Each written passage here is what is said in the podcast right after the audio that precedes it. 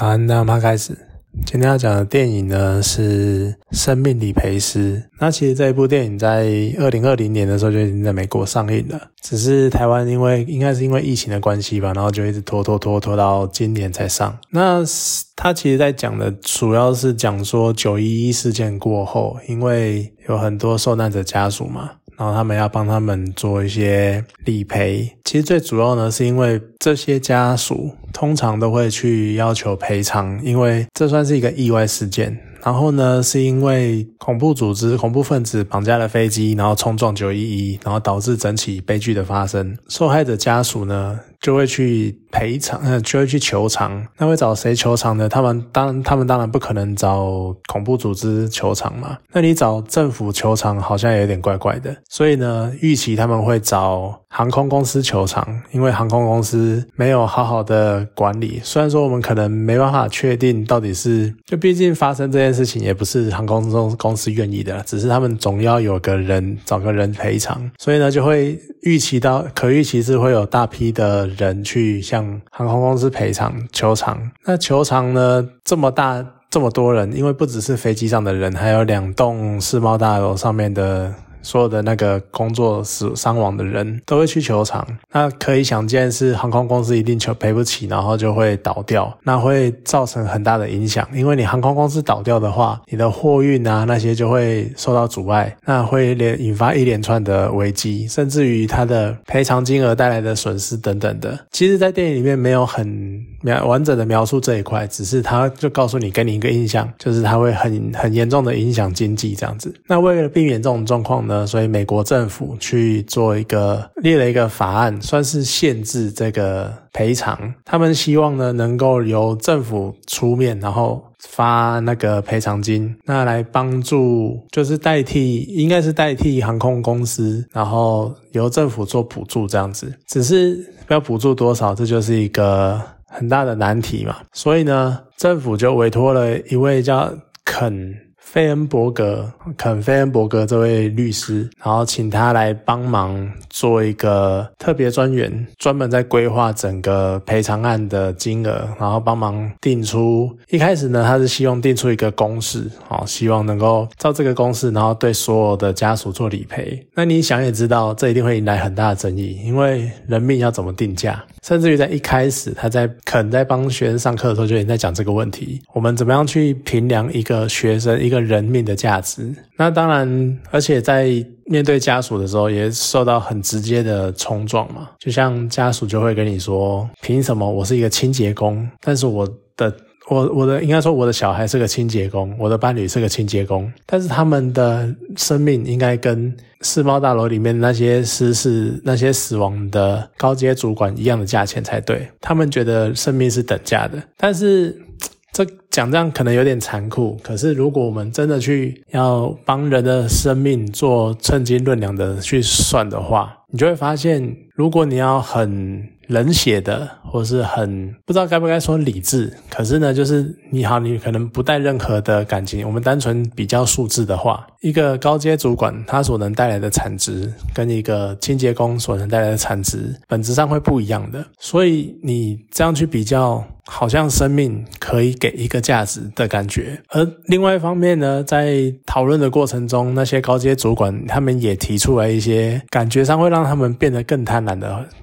方式，譬如说呢，他们会说：“好，你用的是我死亡当，你用的是我的客户，或者是那个受害者死亡死者他死亡当时的薪资去算。可是你怎么知道他以后薪资不会增加，他不会升职，他不会有更多的？我今年是个组长，明年我搞不好升科长，或是主，或是副，甚至于是经理、总经理。” CEO，那这样的话，他以后他未来的价值，你怎么可以用现在的的薪水去算呢？这就有点好像更贪婪贪婪无厌的那种感觉，所以真的是很难定义的事情。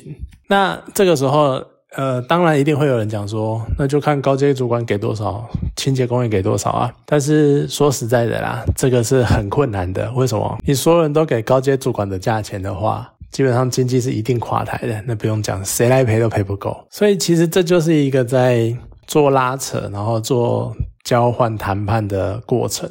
那当然，之前也有蛮多类似这样的电影或者这样这样的剧情，甚至于这样的故事。那你当然一定会呃，就是看见主事者跟被害者之间的拉扯，然后富人跟贫穷人之间的差距，然后还有彼此之间的斗争之类的这些。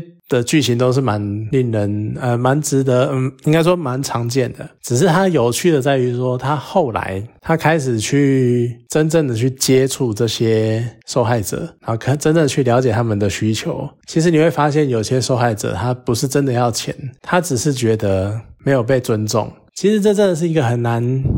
很难评量评估的问题，应该这么说：今天我家里面人死了，你一句话都没有说，你只是给一笔钱，然后就好像他这一生，他的下半生就只就只值这个钱，他这条命就只值这个钱了。你没有一种每个人都是特殊的，每个人对他的身边的人来说都是特别的，可是。你的赔偿、你的公式没有凸显出这种感觉，所以说他们就很多人都会因此而不满。然后再加上呢，他中间也揭露了一些比较有趣或者是该说尴尬的事情，像他还有讲到。其中有一个消防员，然后他过世了，然后原本他的老婆亲自来拜访，然后就跟他们讲说：“我不要你的钱，我只是希望我老公得到应有的尊重。”但是最后面呢，却突然发现，好像他给的这笔钱不应该只是给他们。为什么呢？因为这个人他在外面，这个死亡的消防员他在外面有外遇，甚至于还有两个私生女，所以说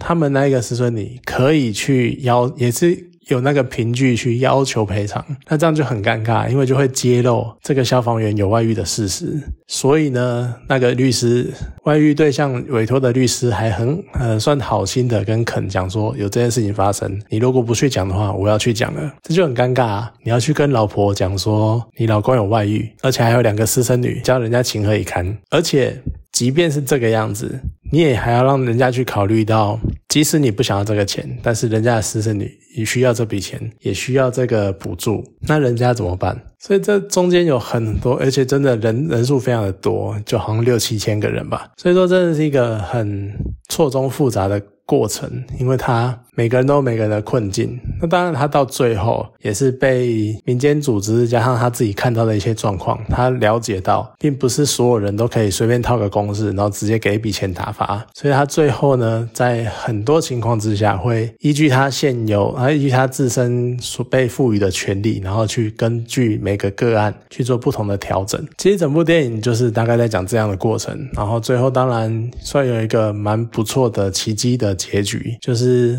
有百分之九十七的人同意能够由这个法案，然后给他们这样的金钱做这样的补偿。那当然，这就是一个很算是蛮好的结局吧。我当我相信这么严肃、这么有争议性的话题，它应该是因为有好结局才会被拍成电影吧。不过呢，你可以从整部电影的时候，你可以看到，真的就像我前面讲的，生命的价值是多少？你就单纯只是用你的每一天或每个月的薪资，然后乘以你未来还有多少年有可能。可以活，譬如说，啊，你每每个月月薪三万，然后你还可以，已经你死了当下是四十岁，然后你可能六十几岁退休，所以你就是直接把二十几年，然后月薪三万这样去算吗？这样就是你的价值了吗？可是其实他，你对家人的价值是什么？然后还有你未来的发展性是什么？这些都是需要去考虑的，都是需要去评估的。所以其实你要怎么去界定一个人的？生命的价值真的是很困难的一件事情。那这部电影算是让人家去思考这个方向，去想这个问题，其实还蛮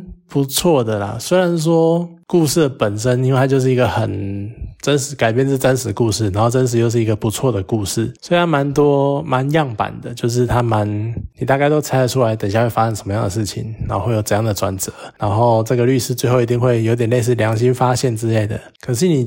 看这个样子，你就会觉得，真的，它的片名叫做《生命理赔师》，就你怎么样理赔生命这件事情。那甚至于香港翻译叫“算命律师”，其实我觉得也很也很有趣的翻译，叫做你怎么去计算一个生命的价值，是蛮值得人家思考的啊。然后他当然演员有米高基顿啊、史丹利图奇啊，他们也算是蛮会演的。只是史丹利图奇就是演那种很，他扮演的是很。在民间组织大家，然后去算是想一开他就是一开始的反对派，然后想要逼迫肯菲恩伯格这位律师去修改他一开始定的定义，因为他觉得不尊重人，所以他不过我觉得，呃，这个角色就变得有点薄弱。他虽然说在几个关键的。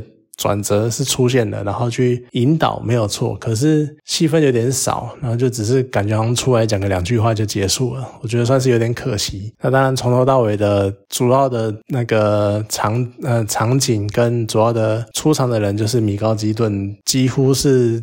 从头 hold 到尾这样子，所以其实算是中规中矩。可是我觉得就是有趣，因为他就在讲了这件事情嘛。而且九一一事件算是二十一世纪以来非常重大的一件事情，它改变了很多世界的规则，甚至于是改变了世界的很多势力的分配，跟甚至于是战争的形式。从以前国与国的战争，到现在有点类似，已经到已经有点信仰的战争，或者是它改变了战争的形态。以前是就是战争或是内战之类的，可是从这个时候开始，打击的对象变成恐怖分子，也引发了后来的一连串的问题。当然，到以导致于现在很多的世界的纷乱，这也是从这件事情开始。那在后续呢？其实，在九一一发生之后，很长一段时间大家都去避谈这件事情，只是慢慢的就开始会有人觉得可能伤痛过去了，我们可以开始面对这些事情了，所以拍一些类似的电影。那当然，这已经可能又是十年前的事情，就是开始有一批复苏起来拍这些事情，但是拍完之后呢，又慢慢的沉浸下去。然后这一次呢，又一借由这部电影，然后再次把这件重大的事情再翻出来讲。我觉得算是一个回忆吧，就是让人去借由一段时间的不断的去从这一个事件里面才抽取一些题材出来讲，让人家去记得这些事情。虽然有好有坏，因为坏的话可能就是一直让人家忘不掉这个伤痛，或者是再次的把伤疤揭开这样子。可是好处就是我们去了解这些事情发生的原因，或者是它背后带来的影响，然后让我们之后。或许能够从中学到一些事情，然后进而去避免再度发生这样的事情发生。虽然讲是这样讲啦，但是我们也知道历史会不断的重演，只是我们希望它能够不要这么快的再度重演吧。大概也是是只能这个先这个样子，算还不错啦，就值得你去想一些事情。嗯，算是蛮值得看的电影。好了，那今天这部电影呢就讲到这边，好，谢谢大家。